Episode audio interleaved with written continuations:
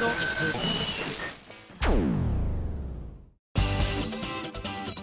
あさみのシンガーソングゲーマー。皆さんこんにちは。今やさみの SSG267 回目です。えー、なんかね先日実はですね私あのツイッターの方で公式の方でね少し、えー、挨拶もさせていただきましたし告知もさせていただいていたかと思うんですけれどもあの公式っていうのはその私がお邪魔したとある番組なんですけれども、えー、ATX さんで放送中の「下亀」という番組にお邪魔してまいりました。えー下亀というのは下野さんと大亀飛鳥ちゃんがあのお二人でやってらっしゃる番組で、まあ、声優さんをゲストにお迎えしてえなんかいろいろな話をするバラエティ番組ということだったんですけれども行ってきたんですがそこの放送の収録をした後に、まあ、うちのスタッフがそれをまあ見てたわけなんですけどでその話を、まあ、SSG のスタッフにも話したんですよね。こここうでこうだったんだって話をしたら SSG のスタッフに「それ今井さん ピュアですね」って言われちゃって なんか急に「ああピュアって言われた!」と思ってですねすごいこっぱずかしくてですねもう本当に穴掘って埋まりたいぐらいの勢いでですねもう顔から火が出るかと思ったんですけれどもそしたら今度からは「今井さん可愛いいじゃなくて今井さんピュアって言われますね」って言われちゃって「ああやめて!」みたいな話をねしちゃったんですけれどもでもねえあの今後可愛いって言われなくなるぐらいだったらピュアのがいいのかななんてねちょっと思ったりもしたんですけど皆さん的にはどうなんでしょうね。もう可愛いは本当にね正直ねしんどくなってきてるんで なんて。あでもこういうこと言うと今井さんが嫌だって言ってるじゃないかっていう勢力とあのまあまあまあっつって面白いから言おうぜっていう勢力でなんかねこう小競り合いがあっても嫌なので、まあ、どっちでもいいですもう。ピュアですから。恥ずかしい。いやでも自分でもちょっとね放送見ていただいて伝わるといいなって思ってるんですけど、えっと、1回目の放送が7月入った最初の週かな。ちょっとあの詳しくはまた後日きっと出ると思うんですけど。7月の頭だと思います。にあの1回目の放送があるんですけれども。ね。自分でもさすがに何だろうどうかなって思いました。ただその話をした時にムータンに言われたのが「今井さんそれピュアなんじゃなくてただの物忘れです」って言われてガーみたいな。さあ一体私は何をしでかしたのでしょうか。あのね分かるように編集されてるといいんですけどね。分からなかったら本当にただの私意味の分からない人になっちゃうんで本当ドキドキなんですけど。ぜひ見てみてください。あの特におすすめは2週目というかあの各週放送で2週あるんですけども、えっと、2本目の方に出演の方にも出演してるんですけどもこちらの方はもう本当に私の中では天国でしたのでぜひ、えー、みんなもきっと天国を味わえるんじゃないかなと思うのでぜひ見てみてください。はいというわけで今日はですねギテオタを読もうかなと思っております。こちら。ラジオネームおのっちさんからいただきました。ありがとう。今井さんこんにちは。こんにちは。私が大切にしている言葉を教えますので今井さんが大切にしていることを教えてはもらえないでしょうか。なるほど。私が大切にしているものなんでしょうね。うーん。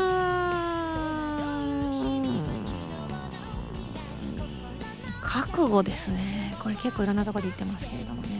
でも最近ちょっとその覚悟がたまに揺らいでいるのですごくね自己嫌悪に陥りますね。結構やっぱこの業界入った時からある程度の覚悟はしてる業界に飛び込んできているのであのー、ねこう皆さんもご存知とは思いますけれどもなかなか売れない時代があったりとかまあみんなそうだと思うんですけども、まあ、最近の、ね、人はそうじゃない方もいらっしゃるたくさんいらっしゃると思うんですけど私なんかは割と苦労した人間なのであのくじけない心をねなんかこう一生懸命養ったりもしつつでも自分で選んだ道だから最後まで頑張ろうって思ったりする覚悟だったりとかそういうのを思ったりはしていましたけれどもまあでもねあの揺らぐ時ももちろんあります人間ですからね、まあ、揺らいだ時にねあのどう思うかっていうのもちょっとあまり今までこう最強に揺らぐってことはなかったんですけどあのやっぱねこう言うとねあれですけど年齢を重ねてくるとねなんかねこう絶対このまま行くんだっていうのがね揺らぐ時ってあるんですよね。でも、まあ、そういう時こそチャンスだなと思って初心に立ち戻ってね頑張ろうってまた思ったりもしますね、うん、なんかそういうのは結構大事かもしれないですね。大事にしていることの一つだと思います。迷った時は初心に戻るというね。さあさあじゃあえっ、と、えー、おのちさんが大事にしているものを聞いてみましょう。私が大切にしている言葉は人生は自分の心一つでどんどん楽しくなっていくです。この言葉はとあるラジオで新井さとみさんと佐藤里奈さんがあコープスのねお二人ですね、えー、授かった言葉なんです。初めてのことに挑戦する喜び困難に立ち向かう勇気そして何かを好きになること。それらをこの言葉で学んだからこそ私は自信を持って何かのファンであると言えるようになりましたよ。と。なるほど。でもねなかなかねどんどん自分の心一つで楽しくなっていくっていうのもねなかなか難しいんですよね。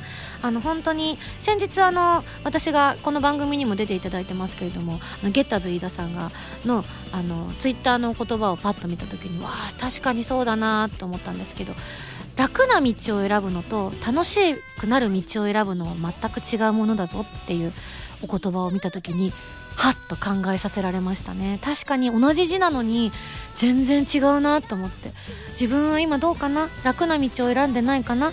楽しくなる道をきちんと選んでるかなっていうのをねちょっと確かにこれは全てにおいてね通ずることかもしれないですね。いい言葉をね教えてもらったね。おのっちさんは。私もじゃあこれを、えー、おのっちさんを通じてね私もこれ自分の気持ちに一つ置いてみたいなと思いました。素敵です。なんかいいですね。皆さんがねこんなことで自分動きましたみたいなことあったら教えていただきたいですね。えー、デザヤさんから頂いたギテオタです。ミンゴスこんばんは。こんばんは。自分が好きな味噌汁の具を教えるのでミンゴスが好きな味噌汁の具を教えてください。わ最近お味噌汁飲んでないな。あんまり自分家とかではね。やっぱお店とかだとあんまり選べないじゃないですか。具ってね。もともとなんか今日はこの具ですとかなったりしてるから。やっぱ自分で作らないとですけど。ちょっとデザイアさんの先に読んでみましょう。え自分はわかめと豆腐というシンプルな組み合わせが好きでこれに納豆ご飯を組み合わせたら最強です。休日はこれだけで過ごすことができ健康にも良くて食費節約にもつながるという優れものです。レパートリーがこれだけしかないというお話もありますので ミンゴスのお話をぜひ参考にしたいです。ああじゃあ何か言わなきゃまずいですねこれはあのえっと、最近飲んだお味噌汁ですっごい美味しいなって思ったのはこれは自分で作ったんじゃないんですけどあの最近とあるネットで調べて行った定食屋さんというか居酒屋でお昼は定食を出してるってところで出てきたお魚定食だったんですけども本当に美味しくてそれについてたあさりの味噌汁がめちゃくちゃ美味しかったですね。あしじみだ。間違えた。いやそのしじみがすごい大ぶりだったんですよね。あまるであさりみたいだねって思ってたらあさりって言っちゃった。恥ずかしい。でも本当に美味しくてなんか子供の頃は貝の味噌汁って苦手だったんですけどなんか食べるのがめんどくさくて。そんなことないですか？たくさん入ってるから一個一個取るのが面倒で私子供の頃食事が嫌いだったのでもう食事の時間が時間がかかるってだけで嫌だったんですよ。だからどっちかというともうつるっと食べられるものとかの方が好きだったからなめこのお味噌汁とか好きでしたね。なめこのあの味があのきのこの周りのゼリー状になったところをだけを歯でジュッてやって そっちがかかるんです。そっちの方が。みんなに今失笑されましたけど。いや それをねちみちみちみちみやってるとお父さんとかお母さんとかおばあちゃんとかおじいちゃんとかに「はよ食べなさい」って怒られるっていうパターンでしたけどね。ねなんかなめこのお味噌汁は大好きでしたね。あとはなんだろう。意外なの組み合わせっていうのはうちはあまりなかったと思うのでうん。あとはお揚げとか好きでしたね。お揚げ入ってるとテンション上がるかな。あとなんだろうな。うん。浜田 P は長芋の味噌汁が好きだそうです。皆さんはどうですか？あ順次はじゃがいもと玉ねぎだったそうなんですけどじゃがいもを入れるって私知ったの二十歳過ぎてからですね。あそんな家庭があるんだと思って結構カルチャーショックだったんです。うちが出なかったんで地域性もあるのかもしれないですね。ひなは？お麩が好き？あ可愛いね子供だね。でもお味噌汁にお麩入れるの？結構珍しくないですか？お吸い物には結構入れますけど。やっぱ家庭によって全然違うんですね。なるほど。デザイアさんこれね参考になったでしょうか。はいというわけで。え今日はですねちょっと特別編成ということで、えー、ファミセンを少しお休みさせていただきたいと思っておりますので、えー、この後のコーナーもお楽しみいただければと思います。それでは、えー、次はあのコーナーです。カルト M のコーナーはリスナーさんから今やさみに関するカルトな問題を今やさみが答えていこうというコーナーです。今日はこんな感じで問題を出していこうと思います。カルト M レベル1 1って言っちゃった。ハンドルネームメガネサイボーグさんからの問題です。口癖はありますか？なんだろう。自分じゃわかんないな。よくあというわけで ってラジオでは言いますね。カルト M レベル2ハンドルネームイサケンさんから会員番号が書いてある。1370番さんです。からの問題です。ミンゴスが生まれて初めて心をときめかせた二次元キャラは？あなんか最近スナフキンって言ったみたいで。ウィキに書いてあるそうです、えー、なんか今年はなのでスナフキンのプレゼントをいくつかいただきました。スナ確かにスナフキンかもしれないですね。その後でいくとサムライトルーパーですかね。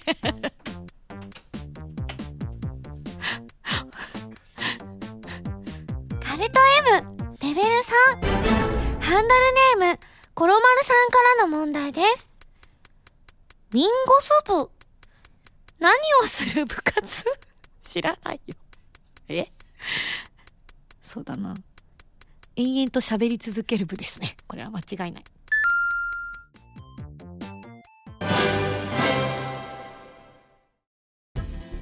今やさみの12枚目のシングル「漆黒のサステイン」が好評発売中ですタイトルチューンの「漆黒のサステイン」は超女神信仰ノワール激震ブラックハートオープニングカップリングの決心はコープスパーティーブラッドドライブオープニングテーマとなっています。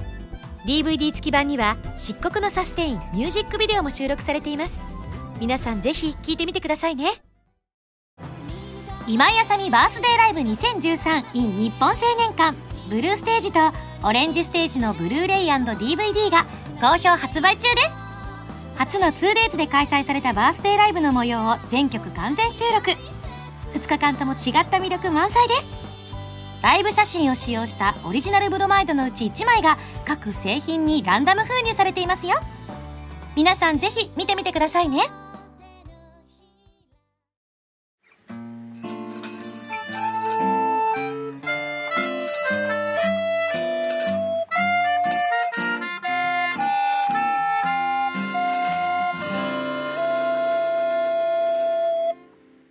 47都道府県への道。このコーナーは私今やさみが日本全国でライブイベントなどを行い47都道府県の制覇を目指していくコーナーです。まあライブをするですねどちらかというと。ライブをどの会場でもしていきたいという。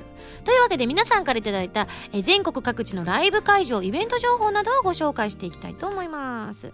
こちら、えー、ペンネームシーフードーナツさんから頂きました。ありがとう。シーフードとドーナツがかかってんだね。でもこれドーナツがシーフード味だったら嫌だね。ホタテ味とか。エビ味だったら私食べられないからね。気をつけてねとか言って えー、今井さんスタッフの皆さんこんにちは。こんにちは、えー、今日僕が紹介したいのは長崎県の稲佐山です。え、稲佐山は世界新三大夜景の一つと言われています。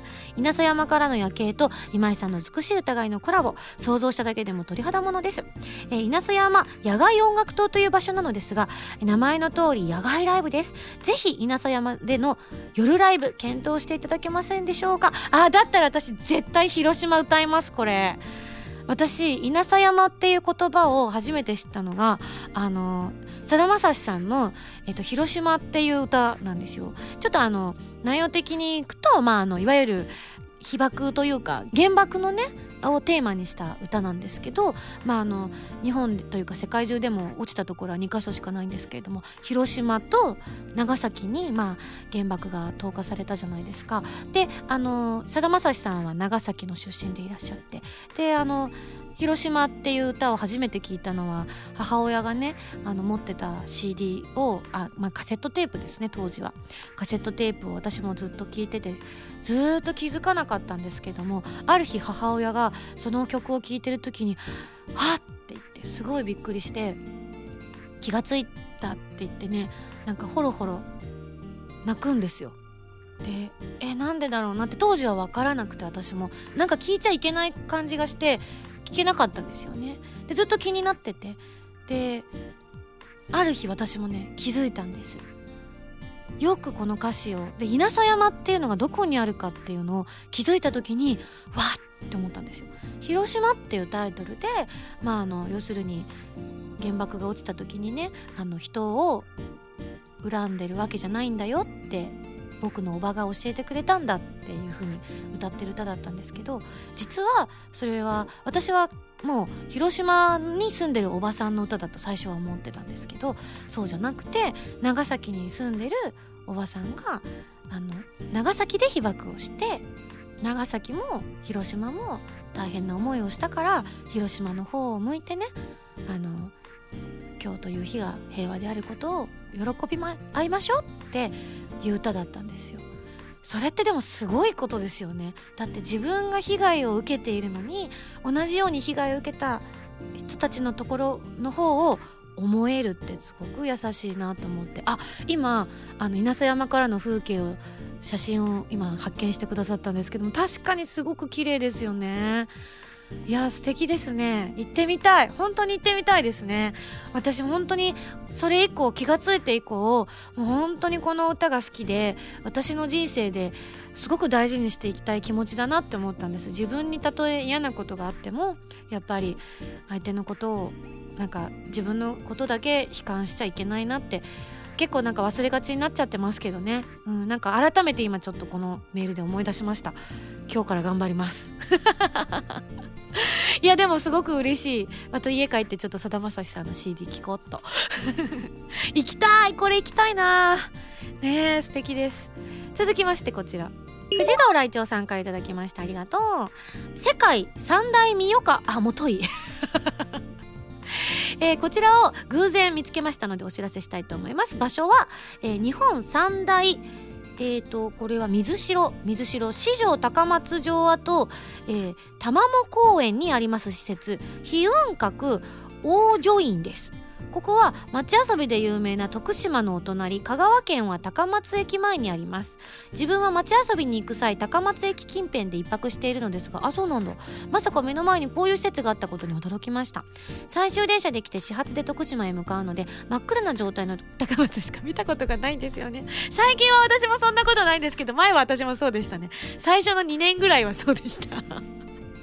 全然せっかく街遊びに来て徳島に来てるのに徳島の街並みを堪能する暇ないみたいな。ここ12年はねあの結構いろんなとこを見学させていただいたりとか観光させていただいたりとかしてるんですけどね。えー、なるほどなるほど。ところでどうですか？この空間。まるで、えー、殿様か大名。いえ浅見さんですから大奥になったような気分になりませんか？えー、有限と流れる和の空間の中で、えー、参加の祈りなど聞けたら最高です。その時はバネッサさんにもショーで参加してもらいたいですね。それでは今井さんのライブを楽しみに待ち続けます。ではではといただきました。ちょっと今みんなが画像探してますね。和の空間ですね。えー、なんか確かに有限な感じがします。いいななんかお城の跡とかもいいしお寺とかもほんといいですよね。敵。綺麗。いいな。ああそういうのもいいですね。ちょっとこれは行ってみたい。しなんなら本当街遊びの近辺でできたりとかしたら皆さんも来やすいんじゃないですかね。どうなんでしょうね。なんかいいんじゃない？それ。今年はちょっと間に合うかどうか分かりませんが。ちょっとね142畳の広さだそうです。上で言われてもわからない わあうん。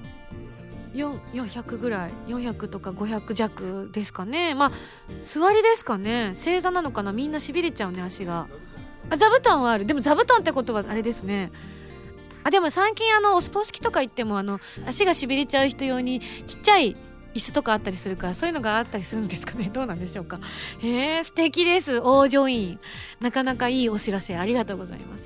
はいというわけで、えー、皆さんもですね私がライブやイベントをとかをやった場所が一目でわかるような地図を今作成しているんですけれども皆さんからいただいたこういった情報をですねどんどんその地図によってですね更新していきたいと思っております、えー、そろそろ公開されているはずなんですがあされてますか？なのでぜひぜひ皆さんもですねあの今までご紹介してきたところがどんなとこだったのかちょっと見てみるのもなんかいいんじゃないでしょうか。そして、えーと、皆さんの意見を集められるようにねツイッターのハッシュタグを使ってぜひご協力いただければと思います、えー、このコーナーでは皆さんからのメールを募集しております。地元などで私がライブやイベントをやるのに向いている会場の場所収容人数の規模といった情報などありましたら、えー、またイベント会場の関係者の皆様の誘致など お待ちしております。なかなかね条件が合うかどうかは別としてぜひぜひ送ってみてください。というわけで以上47都道府県の道でした。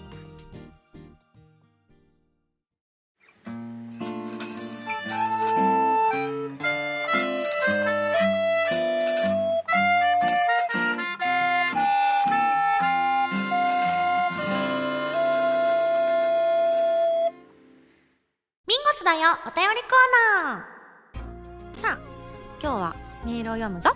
今日もよ今日もか。えっとこちら。ハンドルネームかなこなさんから頂きました。ありがとう。最近仕事が忙しくてミンゴスパワーが足りません。どうすればいいでしょうか。え えー、そうか。どうしたらいいでしょうか。結構ミンゴス頑張っていろんな活動してるんですけど足りないですか。どうしたらいいんだろうな。うーん。次のミンゴスのライブを楽しみに生きていただくってのはどうでしょうか。でもそれでも足りないんだよねきっとね。うん。ミンゴスの CD をたくさん聴くってのはどうでしょうか。それでもダメならうんとうんとへえ 困った。じゃあお願いしてみようかな。かなこなさん。これでどうでしょうか？パワー。インゴスのパワーを今注入しました。こんなんじゃ足りないですかね？すいません。ほんとすいません。無力だ。僕は無力だ。ありがとう。続きまして。えっとこちら。ハンドルネームはたぴーさんです。ありがとう。ミンゴスこんばんは。こんばんは都内でブルーインパルスが飛んで話題になってましたね。なんかツイッターとかでみんなブルーインパルスって言ってたけど私実はその時分からなくてあのすごくお恥ずかしい話をしてもいいですか？あのインパルスのお笑いのコンビのことかと思って何を言ってるんだろうみんなって すごく思ってて急にどうしたんだろう？何かあったのかな？と思ってしかもでもブルーってついてるからななんだろうあのゆなんだっけあの全身青に塗ってるブルーマンの集団の人の真似をしたのかなとか思ったんですよ。インパルスが。違ったみたいな。なんかおかしいと思ったのはあのツイッターとかでみんなが写真を上げてたからそれに気づいた時にあ違うんだ。って思ったんですけどそれまでは本当にそう思ってました。インパルスさんがブルーマンのモノマネをしてるんだと。なんでみんな知ってるの？ブルーインパルスのこと。ところで何ブルーインパルスって？飛行機の編成のこと。浜田 P が小学生時代にすごく流行ってたブルーインパルス？あそうなんだ。全然知らなくて。本当になんかみんな知ってるって思ってキョッて思って気づいたんですよ。きっとこれは飛行機のことだとは思ったんですけど。一応気づいてはいたんですけどでも本当なんだろうなっていうのは分からなかったんでね。なるほど、まあ、ちょっと遠かったのですが新宿でから見てました。ミンゴスは見ましたか見てるわけないじゃん。何のことか分かんなかったんだもん。え新宿の空を飛ぶのは東京五輪以来約50年ぶりだそうですよ。あだからみんな。そうだ俺が子供の頃っていうことは浜田さんは50歳以上っていうことになりますね。あそういうわけじゃない。あそういうわけじゃないか。今建て今度建て替えになる国立競技場のファイナルイベントでブルーインパルスが飛んでいたのですがそのイベントに行ってきました。アナウンサーの徳光さんの司会で盲目のピアニストの辻井さんが演奏したり女子レスリングの吉田選手が聖火を転倒したりサッカーのゴン中山さんがシュートを決めたりととても華やかなイベントでしたよ。そして、えー、谷村新司さんがピッチの中央で「スバルを熱唱したのですがあそれは聞きたかったな。2020年はミンゴスがここでプレシャスサウンズを歌うのかなんて想像しながら聞いてました。それできたら嬉しいけどさ無理だよ。私現実分かってるから大丈夫。無理だよ。僕は国立競技場を初めて行ったのですがピッチに降りて綺麗に整備された芝の上をしばらく歩いたりしてちょっと考えにふけってました。え？ピッチに降りられたんだ。あそっかもう壊しちゃうから一般の人が芝の上を歩いてもいいんだ。そうか。私も一度も行かないままだったな国立。あれ？あるかな？国立ってあれですよね。神宮。神宮のとこですよね。あったかな？ラグビー見に行ったことあるけど国立だったかもしれない。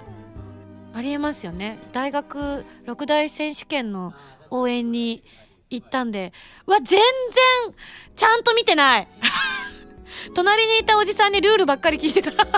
ラグビーしまったなもうちょっとちゃんと国立を堪能しとけばよかったもうずいぶん昔の話ですけど当時はね取り壊しになる日が来るなんて思わなかったですけどまあねあの私がお世話になった日本青年館も取り壊しになるということあの辺一帯が全てねあの再開発の対象ということなのでねなくなっちゃうんですけれどもね新しいのがまたできてそこでねまた私もお仕事できたらいいななんて思ってますけどきっと大掛かりな工事になるから随分先の話になるんでしょうね。まあ、2020年まではかからないのかもしれないですけれども、ね、その時に私も機会があったら行ってみたいなって思いますね。いやそっか私行ってました国立多分あの一緒にあの私の親友その時も親友の池田めぐみちゃんと一緒に行ったのでめぐに聞いてみます私国立行ったことあるってことを聞いときたいと思います めぐはだいぶ絶対覚えてると思うんでまあ、でもおそらくあの隣のおじさんが丁寧にラグビーのルールを説明してくれたのがおそらく国立だと思います。その後歩いて新宿まで行ったんですよねみんなでぞろぞろと。神宮にもある？そっちかもしれない。わからないですね。よし。国立だったことにしたいな。違うかもしれないな、うん、可能性はゼロじゃないよね。さあさあ次のメール読みます。ハンドルネームはの人さん、えー、会員番号1518番と1875番をお持ちいただいております。ありがとうございます。ミーゴススタッフの皆様こんにちは。こんにちは。本日上野動物園に来ていたらライオンが檻から出ているというすごい現場を見てしまいました。え？怖くない？それ。ロープとかついてたのかな？えー、子供や家族連れがライオンの餌食になっていて怖いなと思いました。そしてその上野動物園のライオンが園内に立っている写真。すごい!あまりにも衝撃的で上野動物園からメールをお届けしました。え、これはえっ、ー、と8チャンネルのライオンですね。わあ8チャンネルのライオンさんだ。ダメですよ檻から出ちゃすぐに戻してください。あれ？上野動物公園ってあれですか？ライオンいたっけ？いるかな？いるだろうね。何でもいるもんね。何でもは言い過ぎだけど。パンダいるぐらいだからライオンもいるよねきっとね。いや緑の染めた髪の毛が素敵です。年齢を重ねるとね結構髪の毛が白くなってくるから緑色とか紫色とかに染めたくなる衝動に駆られるんでしょうね。ライオンくんも私が子供の頃からいらっしゃるから今いくつなんでしょうね。うわなるほど。はい。よかったです。危害が加えられなくて。ないわそりゃ。びっくり。これでもびっくりしたでしょ。面白いっすね。ありがとうございます。はいというわけでね、えー、今日はふつおたご紹介いたしました。原由美のフォースシングル「ローズ・オン・ザ・ブレスト」が2014年6月25日に発売されます。タイトルチューンの「ローズ・オン・ザ・ブレスト」は神様と運命覚醒のクロステーゼエンディング。カップリングの「イン・ザ・レイン」はコープスパーティーブラッドドライブオープニングになっています。DVD 付き版には「ローズ・オン・ザ・ブレスト」ミュージックビデオも収録されています。皆さんぜひぜひ聴いてみてくださいね。私今井麻美がいろいろなゲームに挑戦したり曲を作ったりする歌とゲームをテーマにしたラジオ番組「今井麻美のシンガーソングゲーマー」私の新曲がいち早く聴ける期間限定試聴コーナー。はファミツー .com だけで配信中なのでぜひチェックしてくださいね今井あさみの SSG ファミツー .com で毎週土曜日0時より配信中です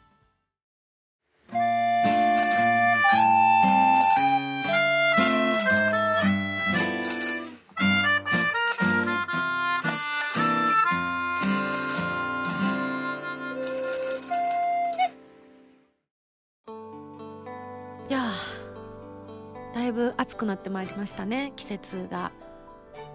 エルニーニョいっぱい来るんですって今年。エルニーニョさん。私初めてエルニーニョさん知ったのは多分3年4年もうちょっと前かな5年。もうちょっと前かな。でも10年以内だと思うんですよね。初めて聞いた時なんだそれはって思った思い出をふっと思い出しましたけれども今年もたくさんエルニーニョさんがいらっしゃるということなので私は長靴を買いました。ついに今まで実はあのすごい昔にあの初めて沖縄に仕事で行った時に帰りにあの長靴を買って帰ったんですよ。でただそれがサイズがねちょっと小さめというかぴったりのサイズのものを選んでしまったのであの結構ね長距離歩くと痛くなっちゃうんですよ。だからすっごい可愛くて気に入ってるんですけどあの近所に行くちょっと薬局に行くとかコンビニに行くとかちょっとご飯近所に食べに行くとかぐらいにしか履けなくてあの本当に大雨が降った時とかには結構使えないなと思ってたんですけれどもついについにここ何年かずっと悩み続けて買ったんですよ。エーグルって多分エーグルって読むんだと思うんですけどあの登山靴メーカー登山靴靴だけじゃない登山グッズを売ってるメーカーさんとファッション系のどこかがコラボした長靴で履き心地が抜群でもう一目惚れして買ってしまいました。なのでエルニーニョさんは嫌なんですけどあのその長靴を買ってから一度も雨が降らないんです。すごい張り切って買ったのに全然降らなくてショックすぎて。まあでも降ってもらってもあまりにもザーザー降りも困るんですけど降らないのでなんかルンルンで履いていきたいなって思ってるのでね。あの困らない程度にエルニーニョさんじゃない普通の梅雨がちょっと来ないかななんてね思ってはいるんですけれども。皆さんはどうでしょうか？はいというわけで。えここで皆さんにお知らせをしたいと思います、えー11月1日にアメージングソウルフェス2014飛翔が開催されます。これは私が所属しているアーリーウィンググループのイベントとなっております、えーこちらえー、ZEP 東京で行われましてチケットは7月12日ということなので、まあ、あと1ヶ月弱ありますけれどもまだねもう買ってくださった方って方もいらっしゃるかもしれないんですけれどもぜひぜひ、多くの方に遊びに来ていただきたいなと思っているので7月12日ぐらいになりましたら改めて何度でもご紹介したいと思っているのでぜひ遊びに来ていただきたいと思います。アートリーベインも出るそうですよ。そして私の13枚目のシングル「えー神様と運命覚醒」のクロステージのエンディング曲「追憶の糸車」が発売されることになっております。そして2ヶ月連続リリースっていうですねそんなことができるのは私はできないだろうと思っていたのにありがたやありがたやでございます、え14枚目もすでに決まっております。こちらはプレイステーションビータ用ソフト超次元アクションネプテューヌ U のオープニング曲となっております。タイトルが「ヴィーナスのハルモニア」ということでなんかずっと最近のが続いてますね。なんたらのなんたらなんたらのなんたらみたいなね。これいつまでこう記録が続くのか私も楽しみです。次は本当にまだリアルで決まってないので。待てよ。ヴィーナスのハルモニア追憶の糸車漆黒のサスティンこの雲の果て、はあ、その前が？星屑のリング？ああその前が？ディアダーリン。ない。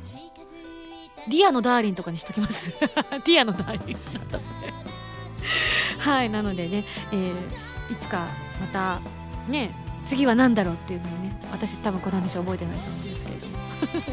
の続きの、えー CD が出ますのでぜひ、えーこちらの「ヴィーナスのハルモニア」8月の27日です。ぜひ予約をしていただきますとあの特にあの地方の CD ショップとかだとなかなか流通がね少なかったりしているので予約数が増えるとお店の人がねあのさん仕入れようかなって思ってくださるんです予約数分だけ仕入れるわけじゃないので予約数分プラスで仕入れてくれるので予約が多いとあのこんな内情言ってもどうかと思うんですけど。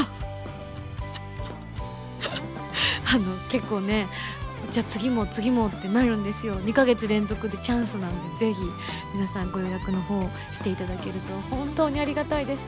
なので私もねあの自分の好きなアーティストさんの予約をしたいなって思います。貢献しようって思います。はい。というわけで番組では皆さんからのメールを募集しております。普通歌ギテ歌など各コーナー宛に送ってくださいね。宛先は SSG のホームページに書いてあるアドレスから題名に各コーナータイトルを本文にハンドルネームとお名前を書いて送ってきてください。次回の配信は2014年6月21日土曜日となっております。それではまた来週。土曜日に一緒に SSG しちゃいましょう。お相手は今やさみでした。バイバイ。の先にきっと光